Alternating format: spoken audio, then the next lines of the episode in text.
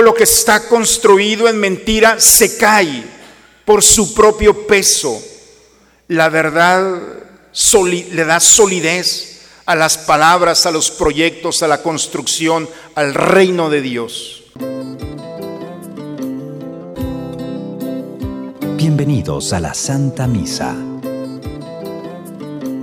Muy buenas tardes. Estos últimos domingos del año litúrgico, las lecturas nos hablan sobre el sentido de la salvación y nos dicen que la mente final hacia la que Dios nos conduce es la de la nueva tierra de felicidad plena y de vida definitiva. En esta Eucaristía agradezcamos a Dios por todo lo que Él nos ha dado, todo el amor que nos da a cada instante. Así que llenos de alegría, iniciemos esta celebración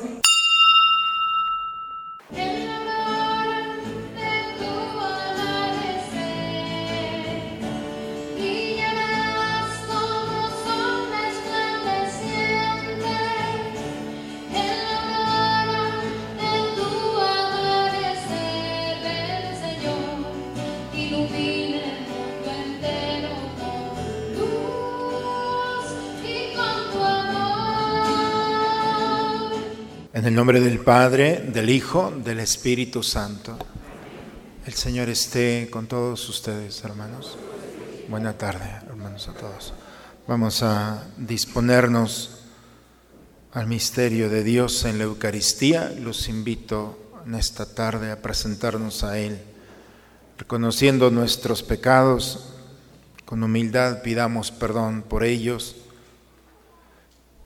e invoquemos juntos la misericordia del Señor sobre nosotros, diciendo, yo confieso ante Dios Todopoderoso y ante ustedes, hermanos, que he pecado mucho de pensamiento, palabra, obra y omisión.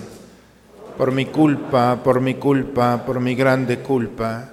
Por eso ruego a Santa María, siempre Virgen, a los ángeles, a los santos, y a ustedes, hermanos, que intercedan por mí ante Dios nuestro Señor. Por favor, inclinen un momento su cabeza.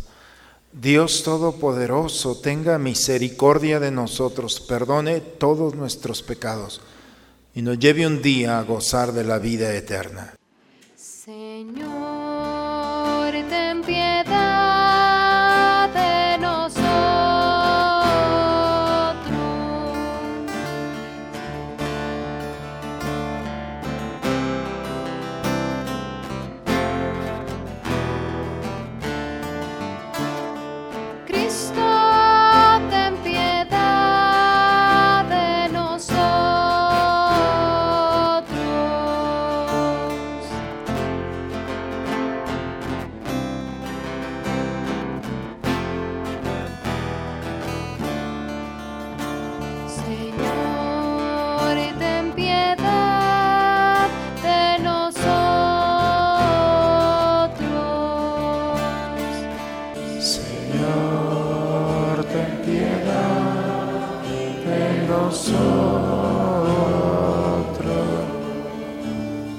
Gloria a Dios en el cielo y en la tierra paz a los hombres que ama el Señor. Por tu inmensa gloria te alabamos, te bendecimos, te adoramos, te glorificamos. Te damos gracias, Señor Dios, Rey celestial, Dios Padre Todopoderoso, Señor Hijo único Jesucristo, Señor Dios, Cordero de Dios, Hijo del Padre Tú que quitas el pecado del mundo, ten piedad de nosotros. Tú que quitas el pecado del mundo, atiende a nuestra súplica. Tú que estás sentado a la derecha del Padre, ten piedad de nosotros. Porque solo tú eres santo, solo tú Señor, solo tú Altísimo Jesucristo, con el Espíritu Santo en la gloria de Dios Padre. Amén. Oremos. Concédenos, Señor Dios nuestro, alegrarnos siempre en tu servicio, porque la profunda y verdadera alegría está en servirte siempre a ti, autor de todo bien, por Jesucristo nuestro Señor. Vamos a tomar asiento, hermanos, a escuchar a Dios en su palabra. En la primera lectura veremos cómo Malaquías nos recuerda que Dios es justo. Nuestro castigo o recompensa dependerá de nuestros actos. Escuchemos la proclamación de la palabra de Dios. Lectura del libro del profeta Malaquías. Ya viene el día del Señor, ardiente como un horno, y todos los soberbios y malvados serán como la paja. El día que viene los consumirá, dice el Señor de los ejércitos, hasta no dejarles ni raíz ni rama. Pero para ustedes, los que temen al Señor, brillará el sol de justicia, que les traerá la salvación en sus rayos. Palabra de Dios. Al Salmo 97 respondemos, toda la tierra ha visto al Salvador. Cantemos al Señor al son del arpa, aclamemos al son de los clarines al Señor nuestro Dios. Alegres el mar y el mundo submarino, el orbe y todos los que en él habitan. Que los ríos estallen en aplausos y las montañas salten de alegría. Regocíjese todo ante el Señor, porque ya viene el a gobernar el orbe. Justicia y rectitud serán las normas con las que rija a todas las naciones. San Pablo insiste que mientras esperamos la vida definitiva, no debemos flojear y no hacer nada, sino preocuparnos de los problemas del mundo y colaborar en la construcción del reino de Dios. Escuchemos al apóstol. Lectura de la segunda carta del apóstol San Pablo a los tesalonicenses.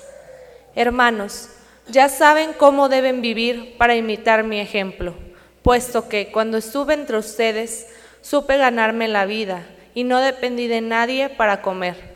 Antes bien, de día y de noche trabajé hasta agotarme, para no serles gravoso.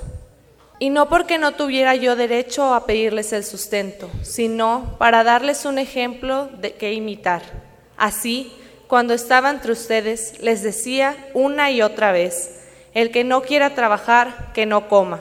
Y ahora vengo a saber que algunos de ustedes viven como holgazanes sin hacer nada y además entrometiéndose en todo. Les suplicamos a esos tales y les ordenamos de parte del Señor Jesús que se pongan a trabajar en paz para ganarse con sus propias manos la comida.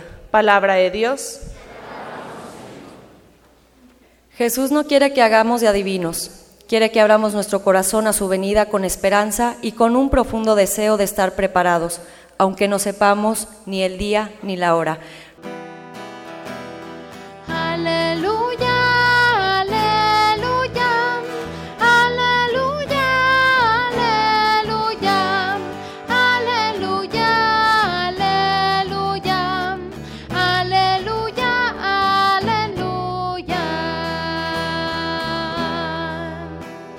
Estén atentos y levanten la cabeza, porque se acerca la hora de su liberación, dice el Señor. Aleluya, aleluya, aleluya, aleluya, aleluya, aleluya, aleluya, aleluya. El Señor esté con todos ustedes, hermanos. Proclamación del Santo Evangelio según San Lucas. En aquel tiempo, como algunos ponderaban la solidez de la construcción del templo y la belleza de las ofrendas votivas que lo adornaban, Jesús dijo, días vendrán en que no quedará piedra sobre piedra de todo esto que están admirando, todo será destruido. Entonces le preguntaron, maestro, ¿cuándo va a ocurrir esto y cuál será la señal de que ya está a punto de suceder? Él le respondió, cuídense de que nadie los engañe, porque muchos vendrán usurpando mi nombre y dirán, yo soy el Mesías. El tiempo ha llegado, pero no les hagan caso. Cuando oigan hablar de guerras y revoluciones, que no los domine el pánico, porque eso tiene que acontecer, pero todavía no es el fin. Luego les dijo, se levantará una nación contra otra y un reino contra otro. En diferentes lugares habrá grandes terremotos, epidemias y hambre, y aparecerán en el cielo señales prodigiosas y terribles. Pero antes de todo esto, los perseguirán a ustedes y los apresarán. Los llevarán a los tribunales y a la cárcel y los hará compadecer ante reyes y gobernadores por causa mía. Con esto darán testimonio de mí. Grábense bien que no tienen que preparar de antemano su defensa, porque yo le daré palabras sabias a las que no podrá resistir ni contradecir ningún adversario de ustedes. Los traicionarán hasta sus propios padres, hermanos, parientes y amigos. Matarán a algunos de ustedes y todos los odiarán por causa mía. Sin embargo, no caerá ningún cabello de la cabeza de ustedes. Si se mantienen firmes, conseguirán la vida. Palabra del Señor. La naturaleza, hermanos, nos ha proporcionado un regalo maravilloso que es la capacidad de poder recordar. La memoria, parte de nuestra naturaleza, es también una forma de ver el futuro y de vivir el presente. Si el hombre no tuviera memoria, entonces se podrían justificar muchos errores.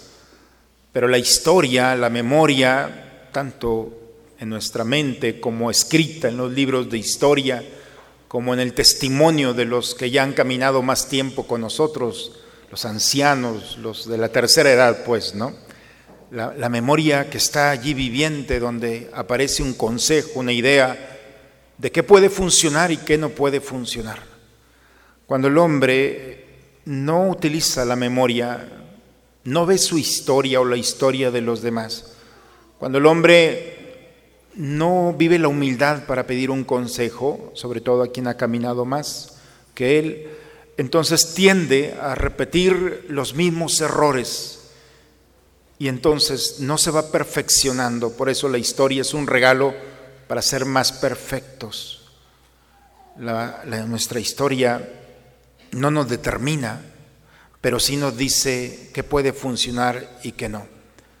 ¿Qué pasa cuando ¿Por qué hago esto, este preámbulo? Porque solamente desde esta perspectiva me parece que podemos entrar a la historia de la palabra de Dios.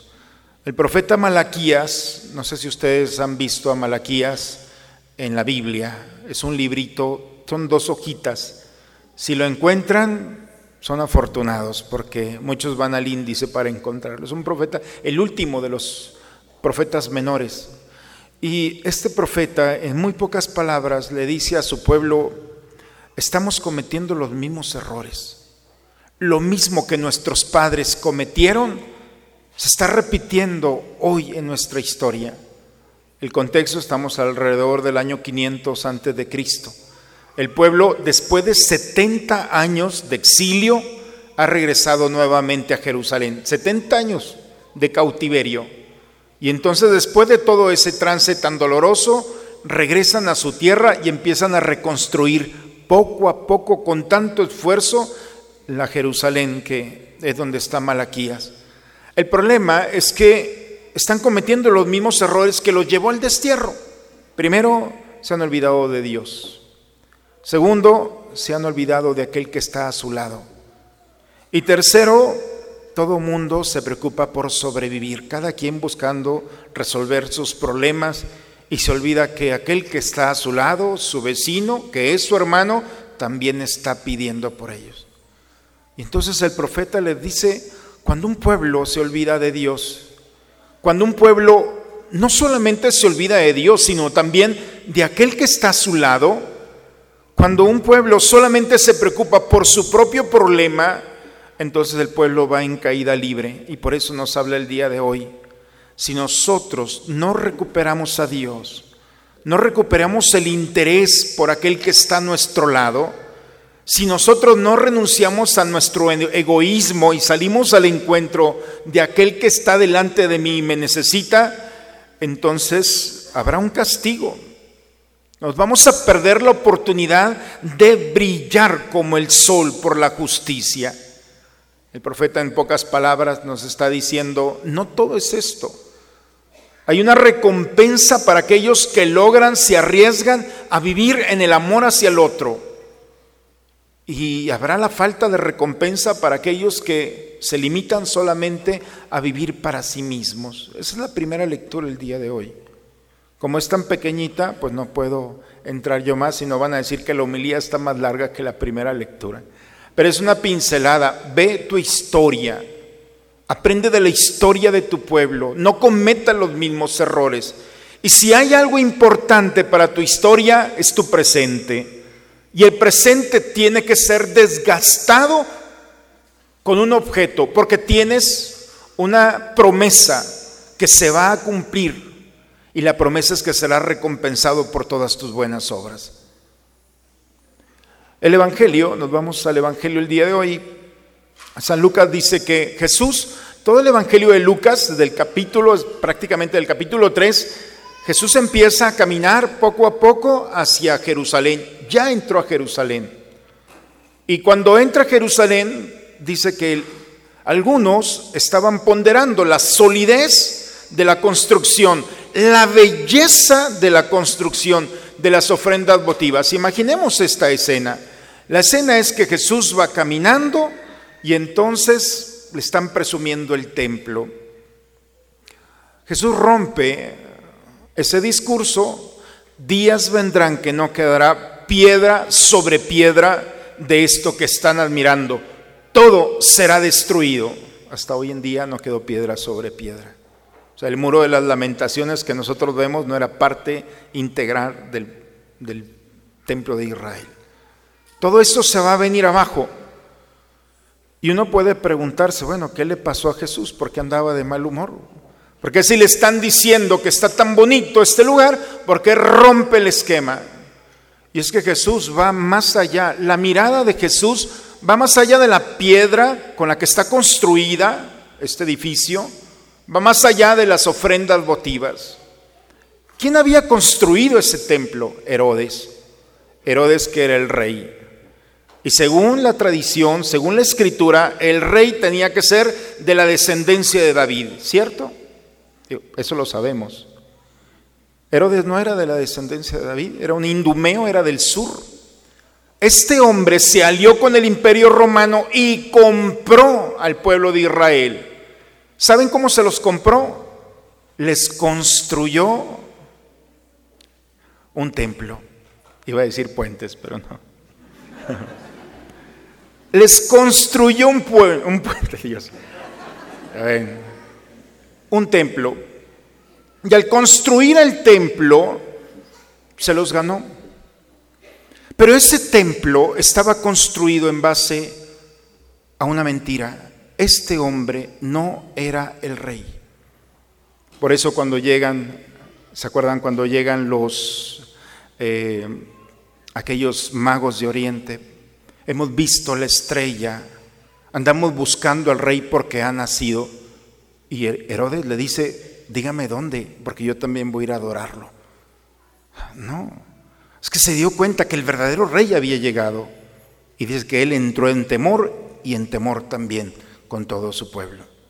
Por eso Jesús cuando ve esto dice, es un templo construido en base a una compra de conciencia. Esto no es bello. Estéticamente podrá ser muy bonito, pero lo que hay de fondo es una corrupción. Y cambiaron su dignidad por una construcción. Por eso la mirada de Jesús va más allá por eso Jesús no se deja ver por lo estético. ¿Se acuerdan de los leprosos que llegaron? Estéticamente, y no solamente estética, el olor de estos hombres que se acercaron a Jesús no era lo más atractivo. Y cuando este mundo no aparece con su estética, Jesús ama y reconoce lo que, porque ve en el fondo a un hombre que está buscando cansado de una enfermedad, está buscando a Dios. Al menos reconoce que está enfermo. Por eso, hermanos, la primera lectura, en un primer momento, es una mirada. Es la mirada que no puede quedarse solamente en la estética. Es la mirada, y es la mirada del amor verdadero, genuino, que alcanza a descubrir lo que hay en el fondo Y dentro de las realidades o bellezas o estética de este mundo, de los colores, de las formas de este mundo, como Cristo, el cristiano está llamado a ver más allá, a descubrir la verdad que hay de fondo. Y cuando el hombre descubre la verdad, entonces va a provocar una revolución. La revolución es un cambio de estructuras, así se define. El verdadero cambio de estructuras no es de la piel hacia afuera. El verdadero cambio de estructuras es de la piel hacia adentro.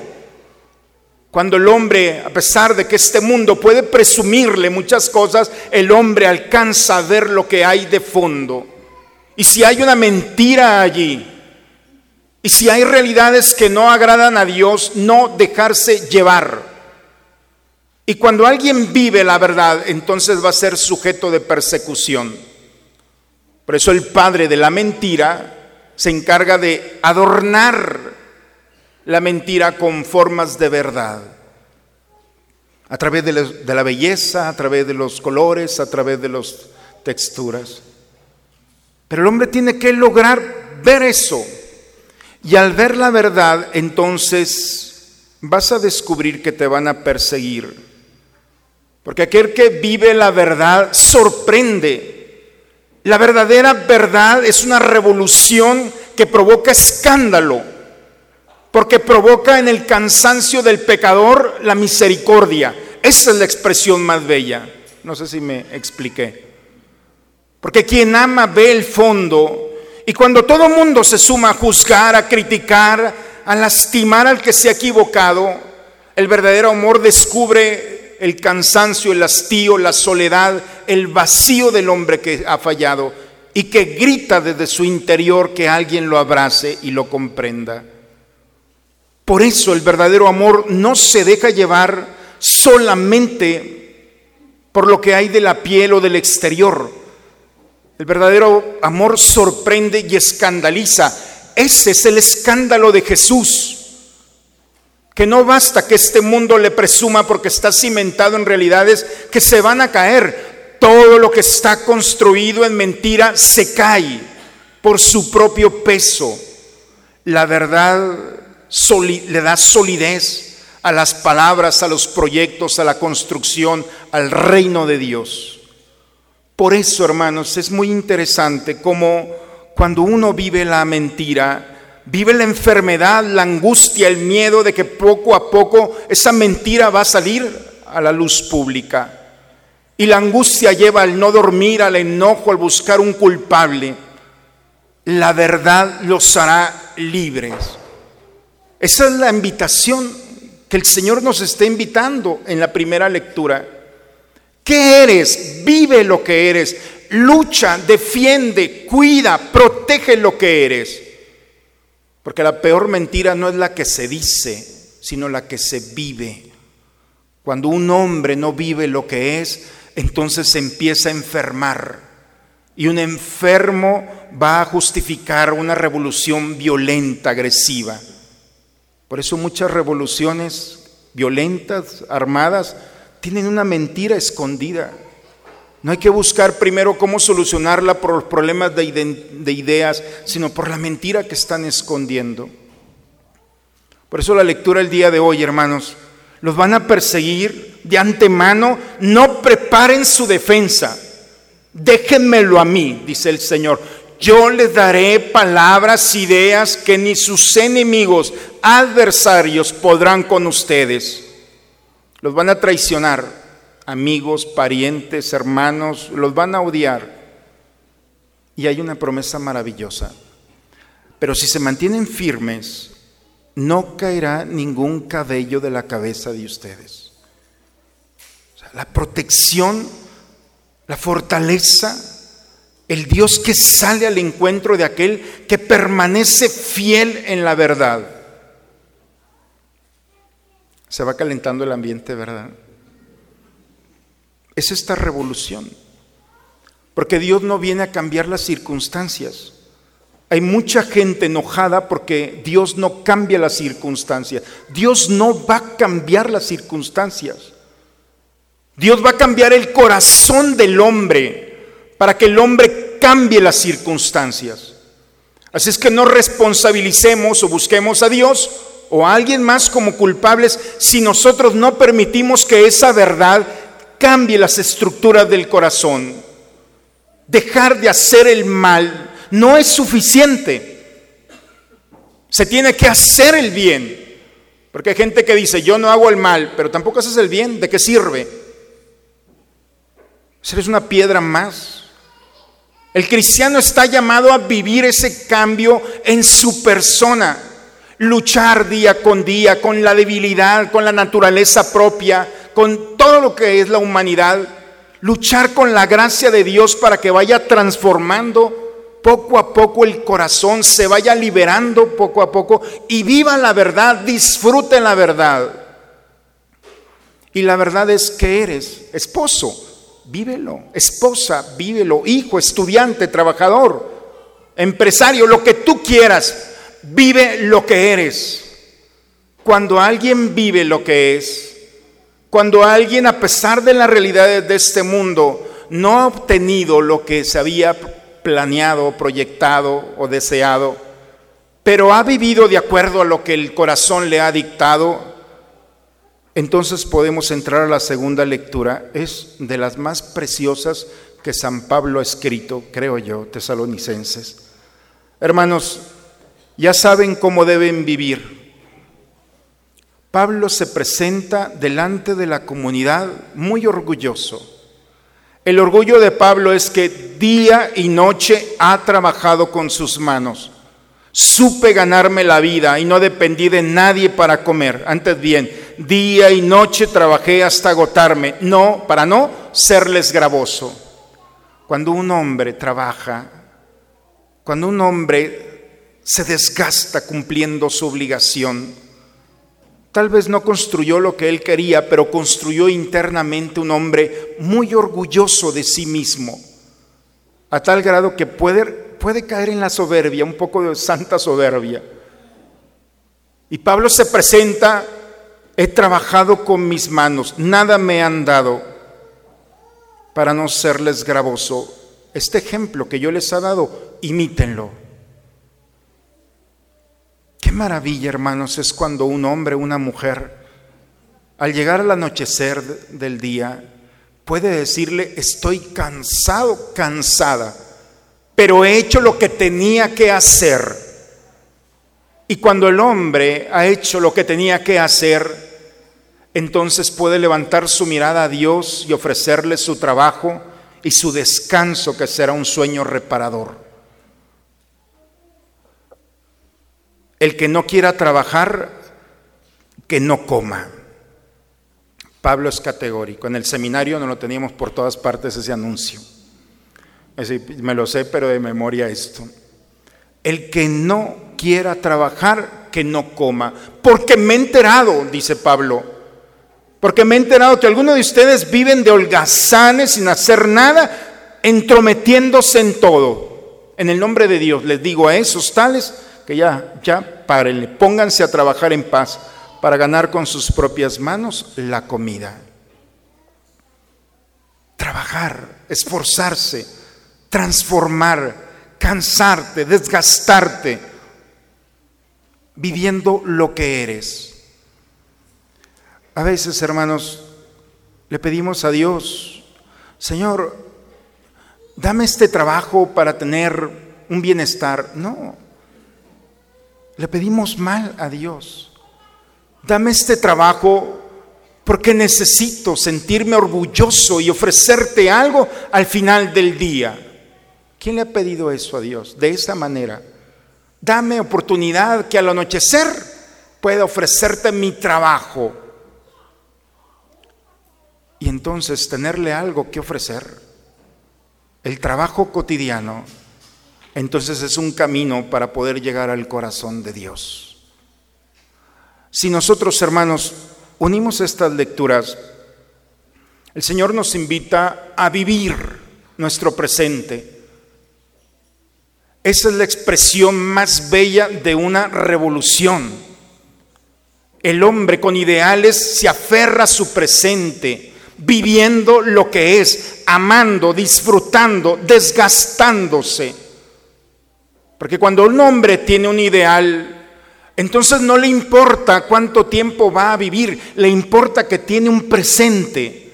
Y en ese presente puede desgastarse haciendo el bien para llegar al anochecer cansado de haber amado, de haber caminado en ese proyecto que tiene en el corazón. Pero también necesitará descansar para el siguiente día, seguir luchando por eso que lo motiva y lo mueve desde el corazón.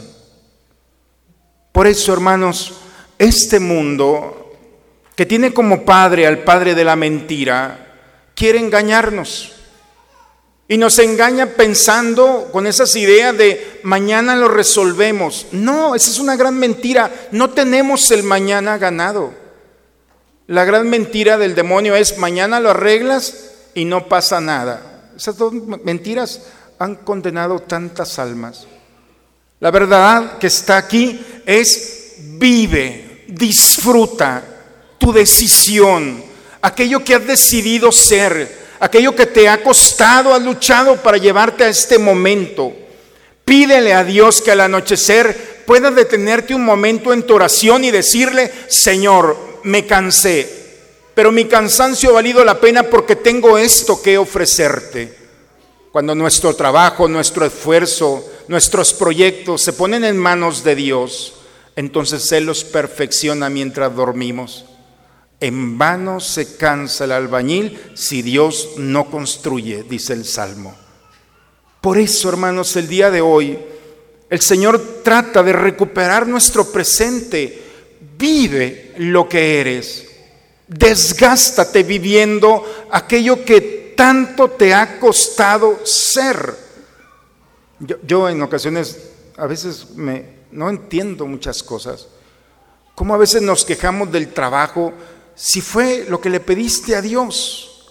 ¿Cómo te eh, te quejas de tu esposa, de tu esposo? Se los pediste a Dios. ¿Cómo te quejas de tus hijos? Se los pediste a Dios. Todo lo que estamos viviendo no es más que la cristalización de los sueños que hemos puesto en manos del Señor. ¿No es cierto? Le pediste un esposo, ahí está. Le pediste una esposa, unos hijos, un trabajo, entonces ahí está, no te quejes, vive, disfruta lo que eres.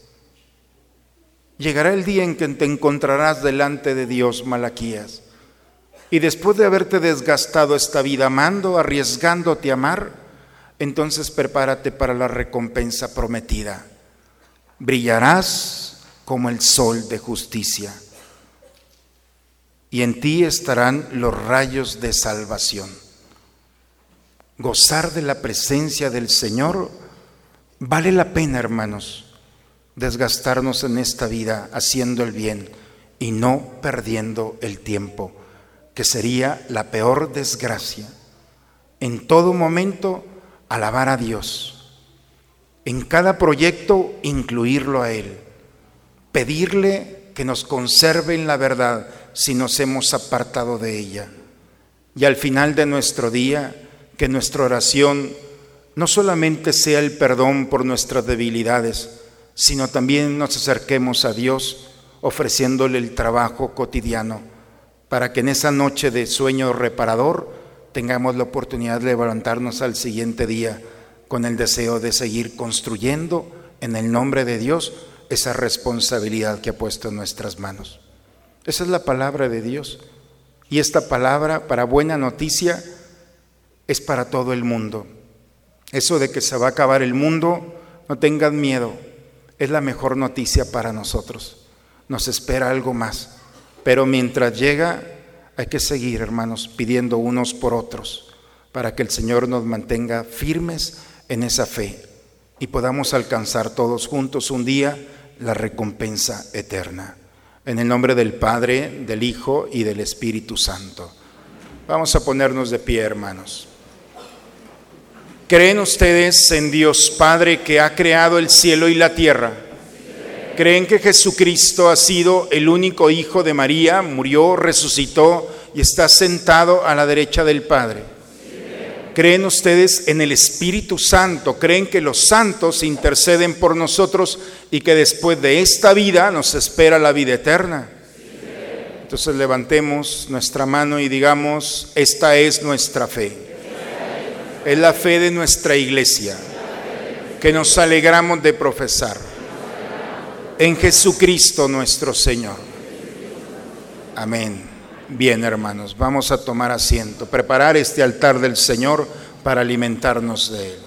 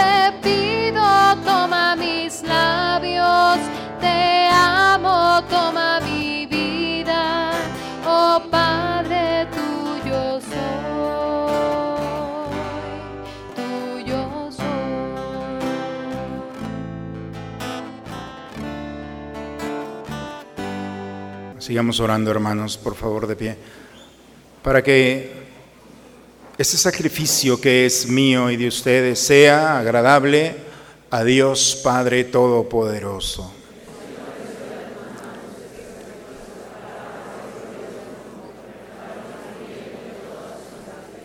Concédenos, Señor, que estas ofrendas que ponemos bajo tu mirada nos obtengan la gracia de vivir entregados a tu servicio y nos alcancen en recompensa la felicidad eterna por Cristo nuestro Señor. El Señor esté con ustedes, hermanos. Levantemos el corazón. Demos gracias al Señor nuestro Dios. Padre, es justo darte gracias siempre y en todo lugar, Dios Todopoderoso, eterno. Hoy tu familia nos reunimos en la escucha de tu palabra, en la comunión del pan único y partido. Celebramos el memorial del Señor resucitado, anhelando el domingo sin ocaso en el que la humanidad entera entrará en tu descanso. Entonces podremos contemplar tu rostro y alabaremos por siempre tu misericordia. Por eso, con esta gozosa esperanza, nos unimos a los ángeles y santos para cantar con ellos el himno de tu gloria.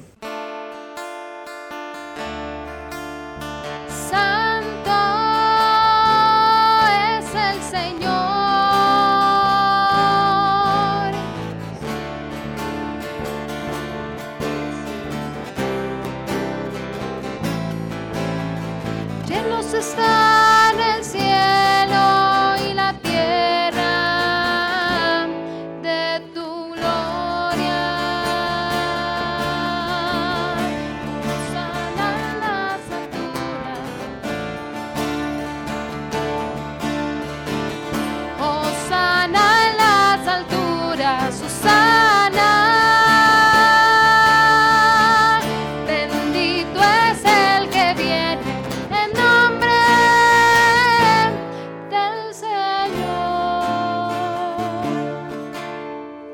Santo eres en verdad, Señor. Tú eres la fuente de toda santidad.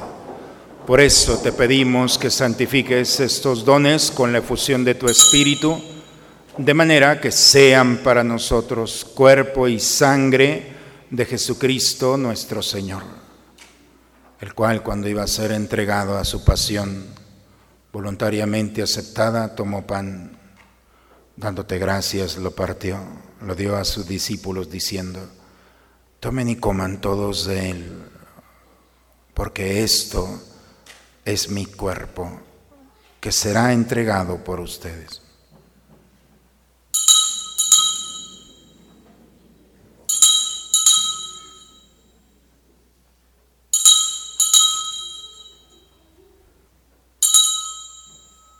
Del mismo modo, acabada la cena, tomó el cáliz, dándote gracias de nuevo. Lo pasó a sus discípulos, diciendo, Tomen y beban todos de él, porque este es el cáliz de mi sangre, sangre de la alianza nueva y eterna, que será derramada por ustedes y por muchos para el perdón de los pecados. Hagan esto en conmemoración mía.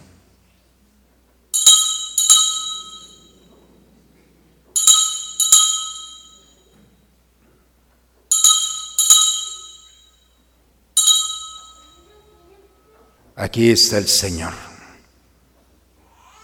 Él es el misterio de nuestra fe.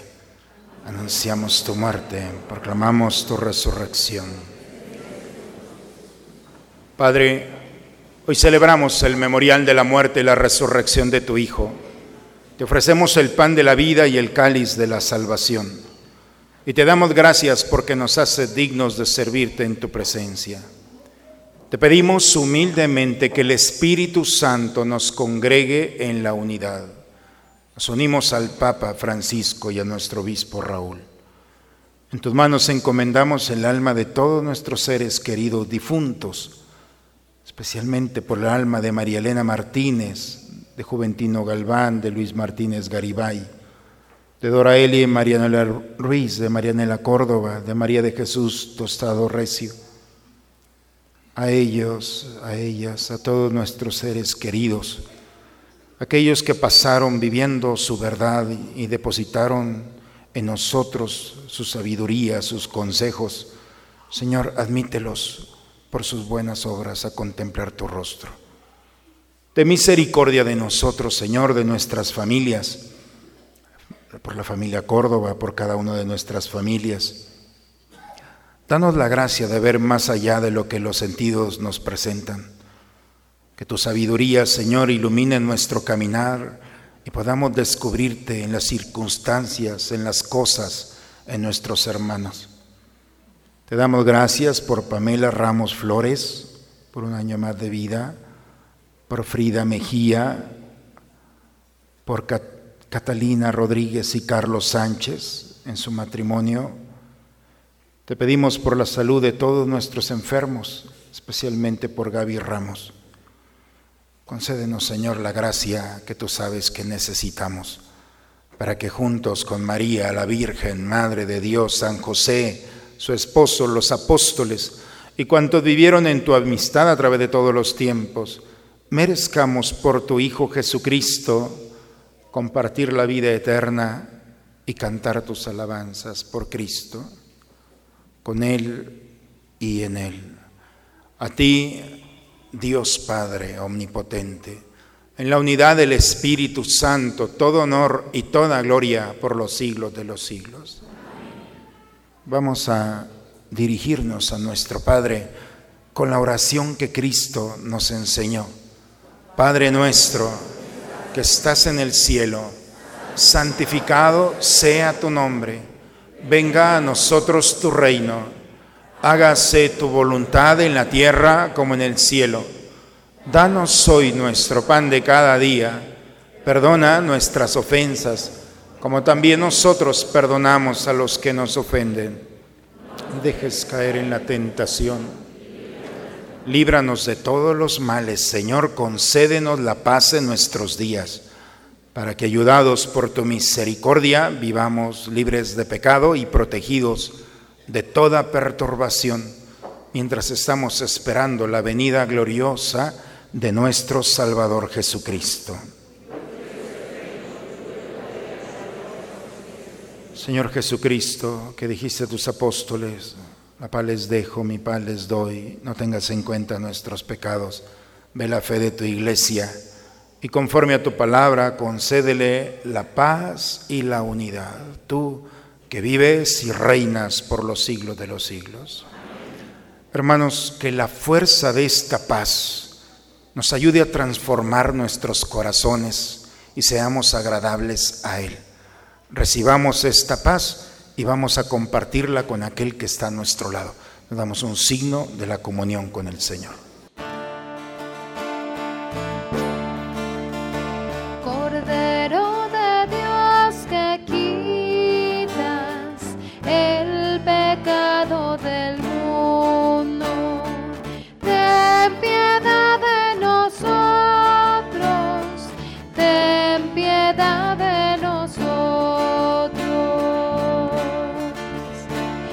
Cordero de Dios que quitas el pecado del mundo, ten piedad de nosotros, ten piedad de nosotros. Cordero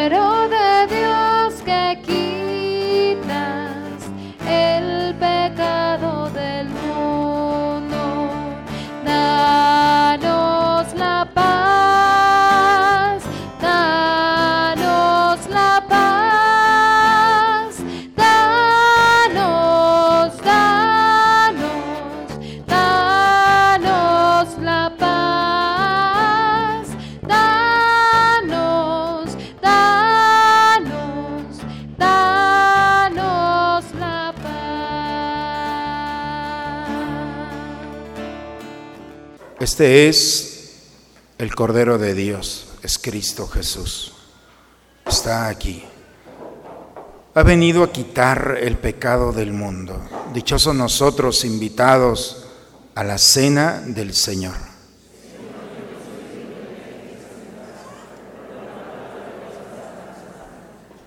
Cualquier cosa que pidan en la oración, crean ustedes que ya se la han concedido y la obtendrán, dice el Señor. Descansen Dios,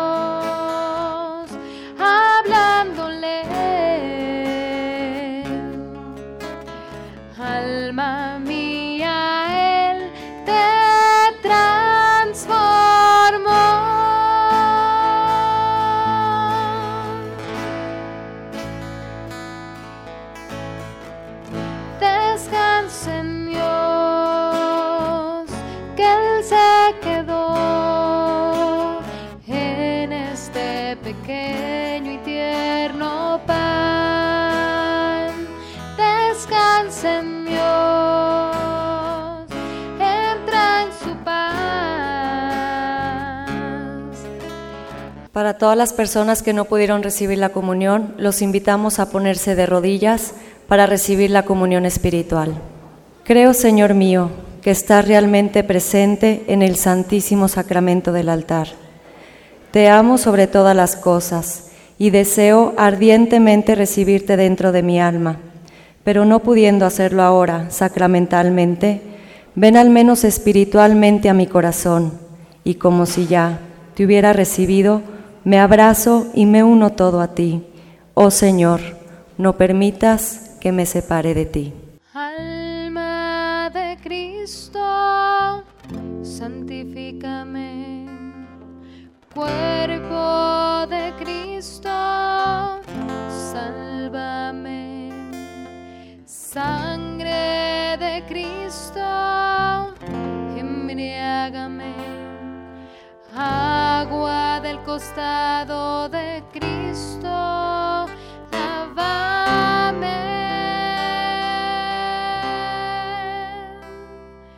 Pasión de Cristo, confórtame. Oh buen Jesús, óyeme. Dentro de tus llagas,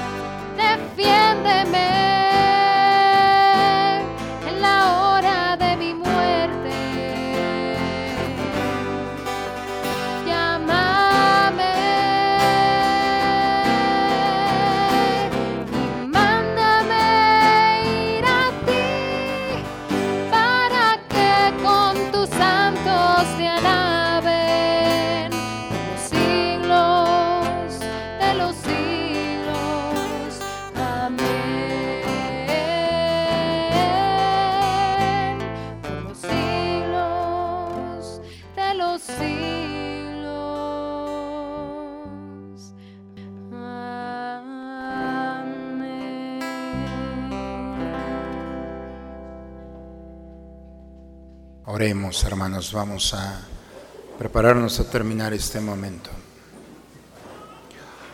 Al recibir, Señor, el don de estos sagrados misterios, te suplicamos humildemente que lo que tu Hijo nos mandó celebrar en memoria suya nos aproveche para crecer en nuestra caridad fraterna. Por Cristo nuestro Señor. Les invito a sentarse un momento, hermanos. Escuchemos el aviso de Sergio sobre el diezmo. ¿Qué tal? Buenas tardes. Pues aquí como todos los años, ya serán unos cuatro o cinco años, que estamos eh, aquí promoviendo, animando, motivando, pero principalmente concientizando sobre la importancia de la ofrenda del diezmo. Pero bueno, antes que de continuar, pues agradecerles estos años de su generosa aportación al diezmo. Realmente hemos estado creciendo estos años que, que me han invitado a, a promoverlo y animarlo. eh, hemos crecido bastante bien. Esperemos que este año no sea la excepción. En esta ocasión vamos a basarla la promoción del diezmo en tres pilares que es agradece, comparte y transforma. Eso lo van a poder leer en, el tríptico promocional. No sean gachos, llévenselo. Nos quedaron como un 30% el año pasado. No es pecado tirarlo, ¿eh? Pecado es no leerlo, pecado es no informarse. Bueno, espero, ¿verdad? Este, no informarse. Entonces, por favor, tomen uno, ya están los sobres y en los libreros y en las mesas. Tómense 15 segundos más en salir, llévenselo, léanlo, reflexionenlo. Estoy a sus órdenes, cualquier duda.